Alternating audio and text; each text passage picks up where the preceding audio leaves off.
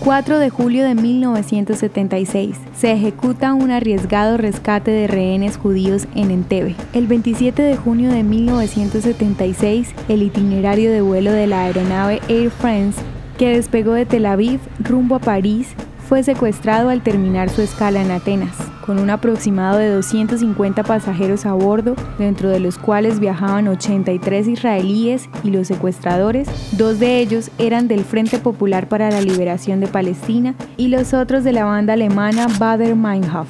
La aeronave aterrizó finalmente en Entebbe, Uganda. Los secuestradores exigieron la liberación de 53 militantes palestinos detenidos en cárceles israelíes, francesas, suizas y kenianas. Los terroristas liberaron a más de 100 de los rehenes el 1 de julio, pero retuvieron a casi todos los pasajeros israelíes y judíos. Mientras continuaban las negociaciones, el gobierno israelí del primer ministro Rabin ejecutó un atrevido rescate militar a larga distancia.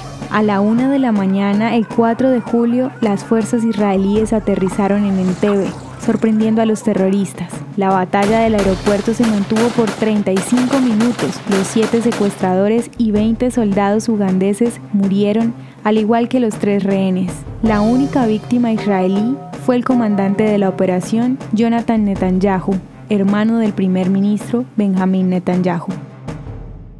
¿Te gustaría recibir estos audios en tu WhatsApp?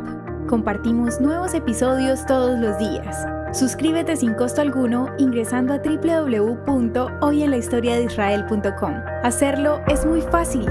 También puedes encontrarnos como arroba hoy en la historia de Israel en Instagram, Facebook, Spotify y otras plataformas digitales. Comparte este audio para que otros conozcan más acerca de Israel. Este proyecto es realizado por Philos Project. El contenido original de Hoy en la historia de Israel fue provisto por el Centro para la Educación sobre Israel.